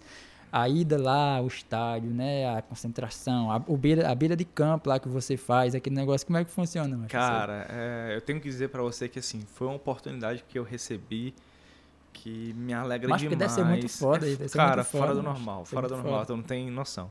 Eu preciso primeiro dizer quem são os cabeças desse, sim, desse, sim. desse projeto, tá? É, é o Zilfran, o Zilfran que é funcionário da Enel, há 30 anos, sei lá, muito tempo que ele trabalha na Enel. E o Rian, que é o seu filho, né? O Rian é formado em Ciências da Computação. Está fazendo mestrado agora até em Ciências da Computação. Inclusive, é da Unicatólica em Quixadá, que foi, foi onde ele, ele se formou. E assim, cara, eles são fora da curva. Fora da curva mesmo, assim. O Zilfran tem um pensamento empreendedor fora do normal e o, o Rian tem um conhecimento técnico Cara, espetacular. Tem uma menina que, que comenta também. Tem, uma tem menina, né? Eu, eu, lembro que eu já tava ouvindo e a gente comentou que tem uma menina que comenta Pronto. Lá. No Sport Show tem a Dávila, né? Que é a minha esposa, que faz, faz uhum. parte do, do... Como comentarista do Sport Show, nós, nós trouxemos a Dávila para dar esse... É, essa importância que, que a gente sempre, sempre fala da mulher, ela é conhecedora do esporte, não está ali, não tá ali só por ser uma mulher. Ela tá ali Mas porque ela conhece, conhece ela tá ali porque ela entende, ela tá ali porque ela trabalhou na Liga Tiadaense de Futebol. Nossa. Então ela vive nesse meio, né? Ela cresceu nesse meio. E voltando para a Iguá TV, esse, ele, eles trabalhavam para uma outra emissora, né? É, o Zilfran como narrador, e eles iam para todos os jogos de Iguatu. Aí foi quando o Zilfran disse: Rapaz, eu acho que dá para eu criar a minha TV e vamos Vamos ver o que é que dá. Ah, então não era essa daí. Ele trabalhava para uma outra. Como narrador. Não... Sim, só como Na narrador. verdade, ele, ele, ele começou como narrador, como comentarista esportivo da Liberdade. Sim. Né? Há muitos anos atrás. O Silfran trabalha com esporte há muito tempo. Junto com o Rio do Lacerda, Pinheirinho, desde a, das épocas antigas, né? Da, da Liberdade, que era a Rádio Cidade ainda. Sim. Né? E nesse, nesse meio tempo. Lá onde disse- era marcado os jogos É antigamente. isso, Hoje, todas as notinhas estavam é, lá. é, é, a macaca do João Paulo vai pegar, não sei, vai receber não sei quem. É. Tinha as marcações de jogos lá, né? no- no Pronto. E o Zilfran vem dessa época aí, né? Então tem muita história no, no meio do, da imprensa esportiva. E, e ele disse, cara, vou, vou tentar. Aí eles começaram a comprar os equipamentos. E olha, hoje eu posso dizer, sem dúvida nenhuma, embora não seja a única web TV do Iguatu que faça transmissão, hoje é que tem mais qualidade, hoje é, É que muito tem... foda, eu hoje é ouvi, é, que, muito cara, foda. Eles têm uns equipamentos profissionais demais e tu não tem noção da organização. Por exemplo, a gente foi cobrir Iguatu e Horizonte lá em Horizonte. Horizonte e Iguatu, na verdade, né? Cara, vamos sair daqui quatro e meia da manhã. É quatro e meia da manhã para sair, né? Quatro e vinte e nove, né? É Quatro quatro e e meia. meia. Quatro e meia da manhã nós estamos lá, pega o carro, coloca os equipamentos e vai. Você chega lá que você vê o, o comentarista arrumadinho, você vê o narrador. O Rapaz, é carregar a O caixa. cara já tem feito um rolê assim. A gente chega, sai daqui 4 e meia da manhã, chega lá 10 horas da manhã, o jogo é 4 horas da tarde, velho, de 10 e, É só organização ali. de Só 10 e meia a, a, a 4 e meia da, da tarde, velho, é correria. É ligar microfone, ligar a câmera, fazer teste, testou o microfone, sabe como é que tá? Fone, retorno, tá chegando legal? Tudo, cara, um teste fora do normal. E, cara, é apaixonante demais, demais. Não, deve ser muito. Eu fiquei assim. eu assistindo esse macho. Aí você vê, ó, O nível que já tá o nível, entendeu? Porque, tipo, eu imaginava que seria uma transmissão simples, assim, de. tá aqui, chapada, tá ligado? A transmissão. É. Eu digo, macho, o nível que os É. caras estão, O cara coloca lá, vai começar o jogo, a escalação do time, o goleiro, o Não, nome, o sim. número. muito profissional. Cara, fora né? do normal. Então, mandar um abraço pra essa galera aí da Sim, Iguá TV, massa. né? Zilfran, e o, em nome do Zilfran e do, do Rian. Cara, é uma equipe gigantesca. Tem, tipo, cinco comentaristas, é, cinco narradores, dois, três câmeras. É igual minha equipe aqui. Vê aí a minha É, equipe aí. A galera, A galera, tem- não, a galera não, não consegue ver, mas tem muita gente Tem por trás das câmeras. isso é. É. bacana, isso é bacana. E, cara, assim, tem, ó, eu acho que foi onde deu mais visibilidade pro Thiago, né? Porque você, quando, quando você tá numa, num, pro- num programa, apresentando um programa esportivo, que você linka com alguma outra coisa, é extremamente importante. A galera fica, pô, o cara, o, o, o cara que tá, fa- tá apresentando esse programa é o cara que que tava comentando o jogo do Iguatu, entende? Então, assim, porque quando você. você é, é até estranho. A gente fala às vezes fazer programa. Não é fazer programa, é apresentar Ah, o programa, tá? Quando, quando a gente vai apresentar um programa esportivo, você tem ali 50. Quando, a maior audiência que nós tivemos foi de 98 pessoas de maneira simultânea. simultâneo. Que aí, cara, qua- chega. deu pra- praticamente um orgasmo quando eu vi 98 pessoas Tá assistindo. quase 100 pessoas ali. Eu macho. falei, mas caramba, é muita gente. muita gente, No velho. final da transmissão tem uma galera, já Muita tem passado gente. uma galera. né? Aí, 50. Quando, quando, quando eu assisto alguns outros programas esportivos de Iguatu, a gente não vê esse pico, entende? E eu fico muito feliz. Agora eu, eu devo muito a, a- a essa, esse link que foi feito com a Iguatu TV. Esses comentários a gente, a gente passou a ser muito mais reconhecido por causa disso. Aí, beleza. Aí quando você vai para um jogo do Iguatu, vai, é 600 pessoas assistindo de maneira simultânea. É Então é gente. diferença gigantesca. Sim. Porque ah, a galera que vai sentar para assistir um bate-papo não é a mesma galera que vai sentar para assistir um jogo de diferente, futebol, né? É, o, o jogo de futebol é muito mais atrativo, né? Muito mais, é, eu acho que prende um pouco mais as pessoas do que um bate-papo. Então o público é, é completamente diferente. Mas aí que tá. Olha, cara, como é legal. Sport Show mais FM igual a TV. Aí fui convidado para fazer o de prosa com o Marcinho. A gente já atinge, já atinge um Outro público público, diferente. Estamos aqui no Oiticica Podcast. Cara, você vem aqui no Oiticica Podcast. Veio o Carlinhos, Da da Tropicália. Tropicália. Veio o Papo de Vizinha. é, veio tanta gente. O, o Joaquim do Pezão.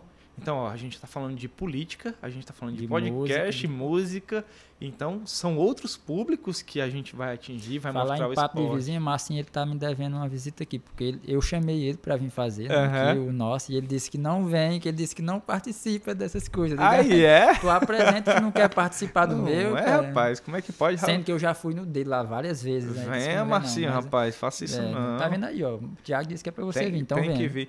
Olha, e, e aproveitar o momento que eu acho importante demais, cara. Importante demais você trazer essa pegada. Eu, eu, eu preciso ser sincero que eu sou um pouco ultrapassado com questões de novas tecnologias, né? Então, conheço pouquíssimos podca- podcasts, pouquíssimos. Eu comecei a escutar mesmo com o Oiticica. Eu comecei a, a, a entender o que era um podcast com o Oiticica Podcast. Conheço poucos. E o trabalho que o Marcinho tá fazendo é muito bacana, foda. muito, importante. Cara, o trabalho que tu tá fazendo é muito importante. Traz uma carga cultural pro Iguatu extremamente importante, cara. E eu fico muito feliz, muito A feliz gente em tá ver só essas... começando, né? É, Eu fico feliz demais Só em ver, em ver essas iniciativas. E olha, é, aproveitar, né? Eu, eu vejo que aparece aqui a galera que te apoia, né? Na, Pois na sua é. TV. É Vou muito, vou muito importante. Falar de forma rápida, né? Tem a, a Novitar, que vende é, joias, vende prata no- 925, né? Tem o Cadê o Quadrinho, né? Que é do meu antigo sócio, Eliard. E já li o livro do, do Eliade, comprei, Pois é. comprei lá em Canoa. Quebrada. Ele tava tocando Pois em Canoa é. Quebrada. Eu falei, cara, vou Aí, comprar o livro do cara. Hoje tá com esse, essa fábrica de, de quadros projetados, né? Também é um cara que me ajuda, Vou né? dar uma olhada depois, que é Tem extremamente... o, o Drew Luca lá do ICO, que é arquiteto, né? O Massa. Arc.Luca, tem o Pedro Cel, tem a galera que me ajuda aí também, sabe? E a gente tá tentando, né? Vamos conseguir mais gente aí pra tá Cara, muito bacana. chegando junto. É uma dificuldade que eu tenho. É, cara, tá aí, eu tô com, com o Sport Show, que é um, um trabalho que tem tido certa visibilidade, tem sido certa importância. Cara, eu não sei Ó, porquê. tem Gley Almeida também, que me fornece a iluminação aqui Massa, também. é, iluminação É, show, viu? Gley Almeida trabalha com fotografia, com mini fotos também, quem quiser fazer com ela é só chegar junto, né? Então é tipo a, a galera que são meus amigos que estão, a gente trabalha junto, pega, pega uma coisa emprestada, uma coisa emprestada do outro, um, um pedestal emprestado do outro e vamos fazendo. E vai acontecendo, isso é massa. E, e, e essa galera precisa ser valorizada. Então, assim, eu vou chegar lá no, no, no Eliade para comprar um, um quadro lá e vou dizer para ele, cara, tô vindo aqui por influência do 85 Sim, Podcast. massa. Porque você precisa valorizar esse tipo de Sim. iniciativa, cara. Macho, a gente, a gente precisa, a- as pessoas precisam entender que são esses bate-papos aqui que fazem as pessoas crescer intelectualmente. Entende? Aí tem um mini foto aí. É, que é da Gley também. Aí, me foda. pronto. Então tem que, tem que valorizar essa galera. então, esse- esses bate-papos são. Eles têm uma construção política, uma construção social muito importante para a cidade, cara. E eles precisam ser valorizados. Sim. E é por isso que eu digo. E, e, e vem outras coisas. Cara, eu conheci aqui o, o- um, um artista do Iguatu, que eu até falei contigo, que eu achei muito foda, o Moab. Sim.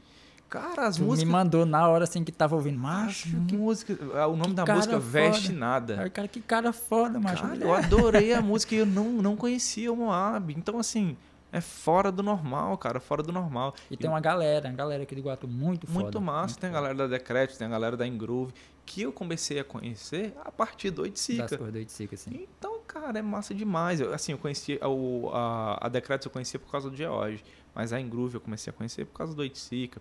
A Coda, que não é do Iguatu, mas é, é, é do Ceará, eu conheci por causa do, do Oiticica. Então você tem uma carga cultural vinda desse, de- dessas iniciativas que, que são extremamente, extremamente importantes.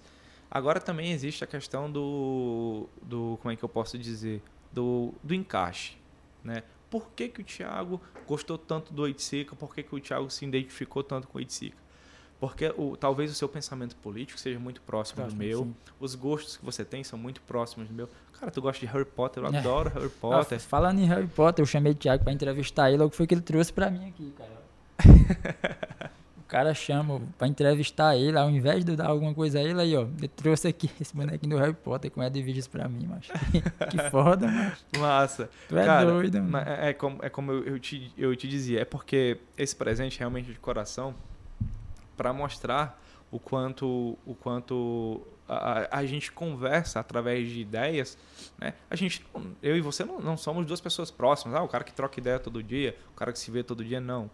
Inclusive, acho que depois que a gente saiu da Coca, a gente se viu uma ou duas vezes É, se sim. trombando na rua, Aham. né? Então, é, mas existe Mas a- a gente comunga, né? Da, da, de, de ideias mesmas- Sim. parecidas, né? De, de situações parecidas, a gente gosta de coisas parecidas. Então, há, há um, há um respeito e uma admiração muito grande desde, desde a época do Itzica. E, e, cara, por mais que a gente não converse, eu estou ali sempre olhando suas redes sociais, sempre Da olhando mesma forma. a- a- as suas caminhadas e, e feliz, vibrando a cada conquista, a Às vezes cada eu tô passo indo no dado. carro ali, ei, Thiago, eu tô ouvindo teu programa aqui, viu? ó?" Ah, legal, cara, isso é massa. Então, então eu fico, eu fico extremamente feliz, feliz de, de, de saber que, Bicho, que da, da mesma forma, viu? É recíproco, forma. é recíproco. Fico feliz, fico É sim. feliz. É, pra, a gente já tá com mais de uma hora aqui, de uma, vamos pincelar de uma forma rápida, né? Certo. A questão política da cidade e a questão do futebol da cidade também. Hoje Iguatu, né, é, está na na Série A do, do Campeonato Cearense, né? Sim. Isso? Te- Teve o acesso, né? E como é que tu enxerga essa questão política da cidade, né? Com o futebol, como é que eles se dão dentro da cidade isso, né? Cara, o futebol no Iguatu é muito bem representado, né? É muito bem aceito, o futebol é muito bem estruturado, digamos assim. Existem pessoas extremamente competentes à frente da Associação Esportiva Iguatu, que é o time Eu profissional do vejo Iguatu. que é muito bem organizado. Muito, bem muito, organizado. cara. Muito. Precisa se dar o, o valor e os parabéns ao Bento da Zenir, ao Marquinhos, que trabalha na Secretaria de Esporte, ao Gabriel Shoa, eh, que é o secretário de esporte, já foi diretor, ao Lima, que é o atual presidente. Essa galera toda que faz parte da diretoria, eles têm uma, uma, uma importância gigantesca, sabe? Para o profissional.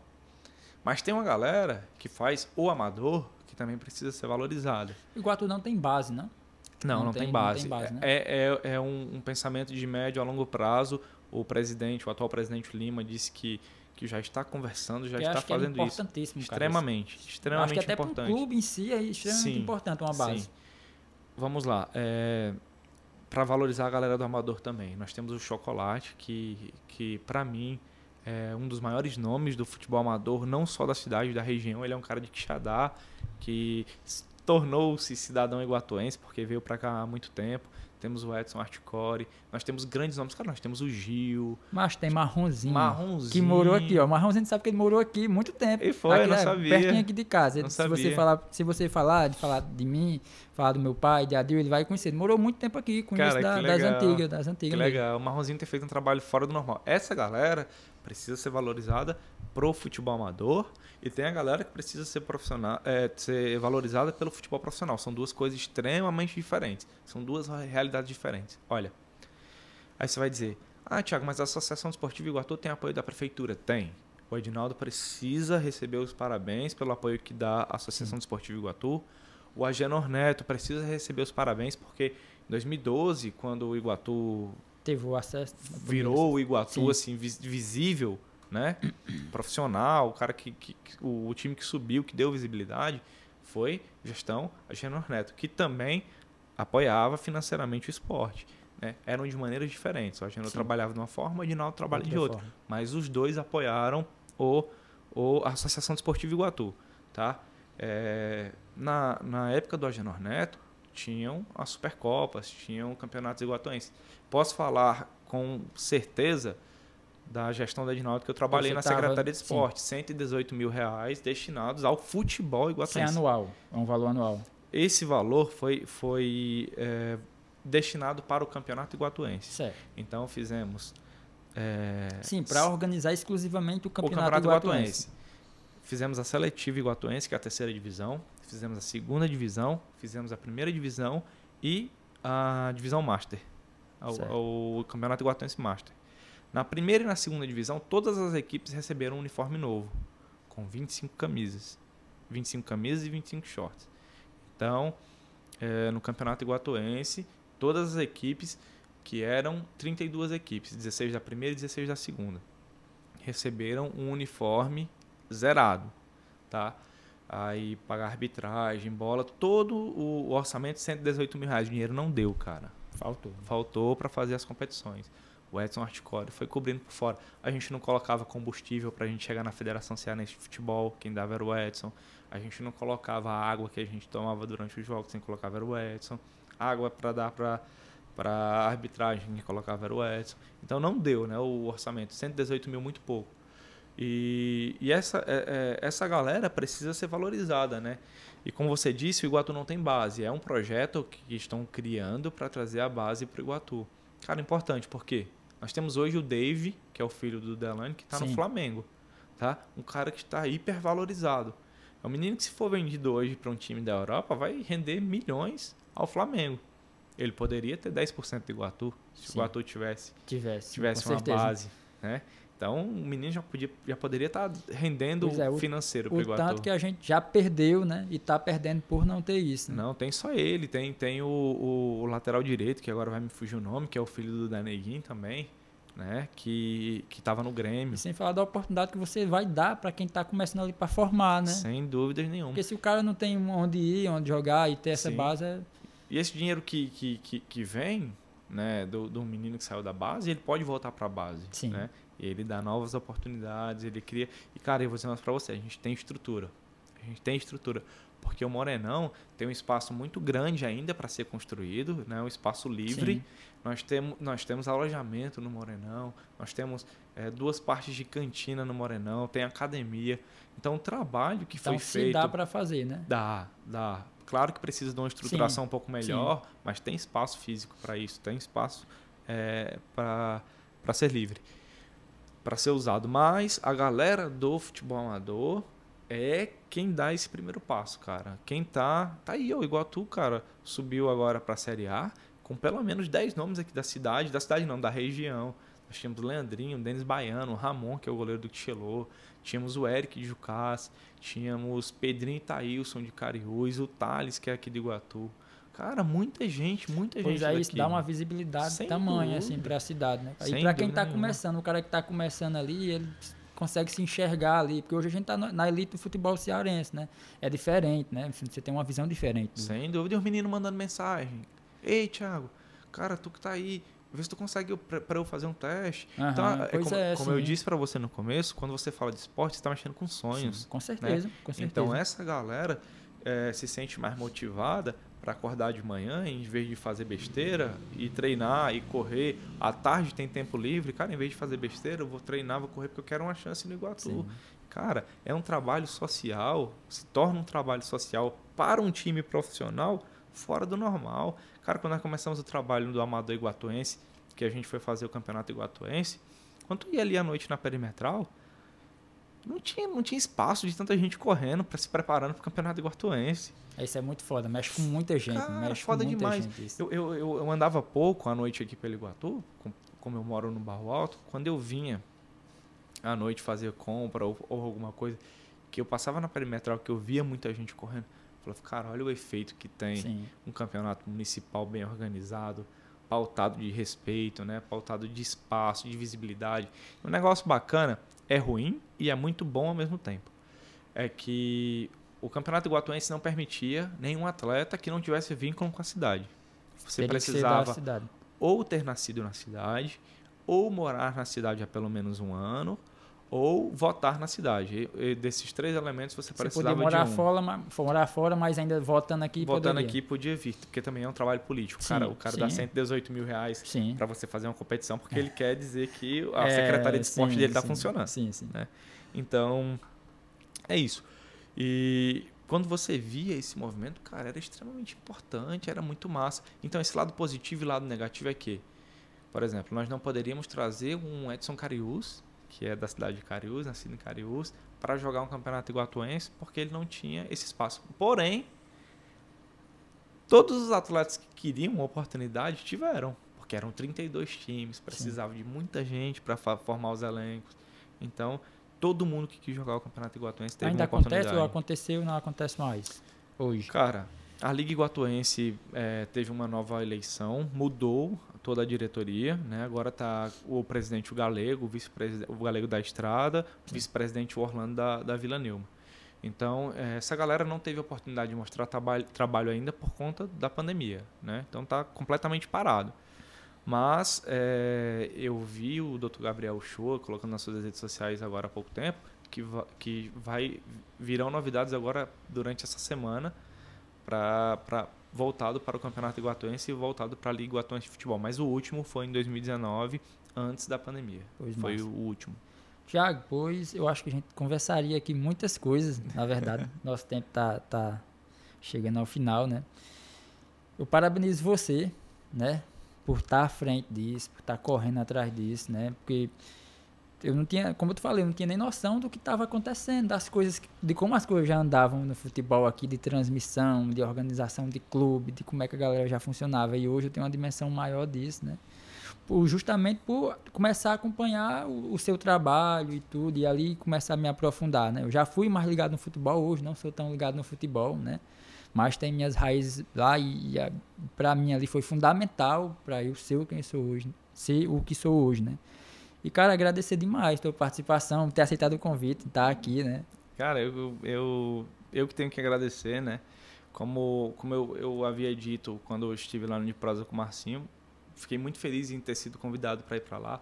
Feliz demais também em, em vir aqui permear é, novas tribos, né? chegar em, em, em, novas pessoas, pessoas com a, as quais a gente não tem acesso, né? mostrar o nosso trabalho, mostrar a nossa construção cultural, a nossa construção social. E, cara, dizer que desde épocas de Coca-Cola eu, sou admirador demais do seu trabalho, admirador demais de, de, tudo que você faz e, e cara, você, eu tenho certeza que, que quem lhe conhece lhe tem como referência cultural, lhe tem como referência empreendedora. Depois do Oiticica, em, em meio contexto pandêmico, você esteve à frente do Mucambo ali, né? Foi muito massa. Eu não tive a oportunidade de, de ir. É, foi um curto período também, né? mas, né? Mas foi muito bem aceito também. Teve um, um, um, um, digamos, um discurso muito positivo das pessoas. E eu fico muito feliz de estar aqui, de vir dividir essas histórias, de escutar também as suas histórias. O podcast é legal por causa disso, né, cara? É muito livre, muito solto. Pois e é. a gente fica. Esse negócio de não ter pauta é muito legal, pois né? Pois é, que tá discutindo. Cara, não tem pauta, não. A gente vai conversar aí, sei lá. O que é, der pra conversar, a gente vai é conversar. É muito legal que a gente fala de tudo. E é isso, cara. Só reiterar a importância desse seu trabalho reiterar o quanto o quanto é, é necessário, né? Eu fico feliz demais em ver esse tipo de, de iniciativa aqui no Iguatu. Cara, conte com a, com a gente aí pro que der e vier. Da mesma forma, conte comigo no que precisar. Eu estou aqui e, e, talvez próximo ano, se a gente tiver público nos estádios, a gente vai, ter no, vai estar no Morenão assistindo jogos ali e vendo você pessoalmente ao se vivo. Se Deus quiser. Vai dar tudo quiser. certo. A gente tava combinando com o Moab, Moab. Próximo, próximo ano vai rolar os. Vai ter, vai ter torcida e a gente vai estar lá para acompanhar. Legal, a ideia é essa, cara. E vamos, vamos sempre conversar, porque eu, eu uma coisa que eu disse no, no de prosa com o Marcinho, e eu tenho dito para essa galera que tem, olha, a gente falou de basquete, a gente já falou de airsoft, a gente já falou de hipismo. O que eu, o que eu tenho dito para essa galera é o seguinte: não vamos nos tratar como adversários, muito pelo contrário. Cara, vamos pegar um na mão do outro e vamos caminhar junto. É, é, é foda, porque tipo, realmente o futebol ele tem uma supervalorização a nível nacional, né? Então, Sim ele acaba refletindo também no município também. E as outras modalidades acabam tendo uma importância é, política, né, dentro da cidade um pouco menor. menor. Então é desvalorizado, né? O handball, o basquete e tudo não é. tem a valorização e infelizmente igual tem o futebol, né? Ó, o futebol recebeu 118 mil para fazer o Iguatuense.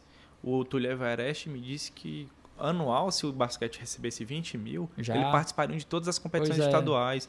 Então, fora do normal. Mas olha, é como eu disse, e é preciso. Olha, pra, vamos, vamos se atentar nessas palavras que eu disse aqui durante o podcast. O esporte precisa ter voz e vez. É, nós não podemos nos omitir, tá? E a gente precisa trazer temas que são, são tidos como, como tabus. Como que eu digo que a gente tem que ter voz e vez? Quando o Túlio Everest foi lá para o... Mas eu já escutei esse nome em algum local, já vi alguma coisa. Qual, o Túlio Everest? Sim.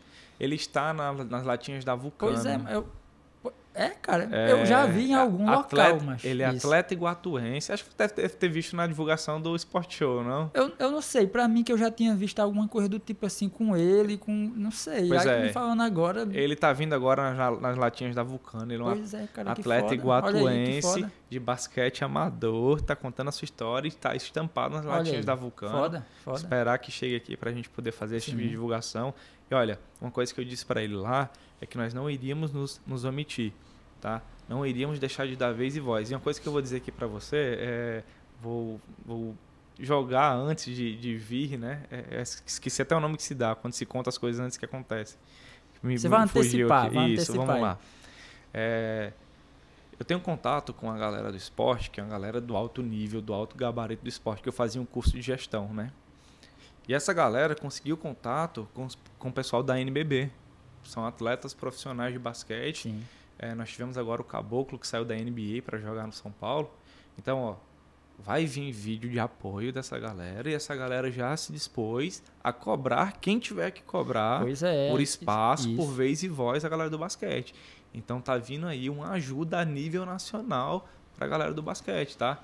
Então é, não vou me omitir, não vamos dar vez e voz a essa galera.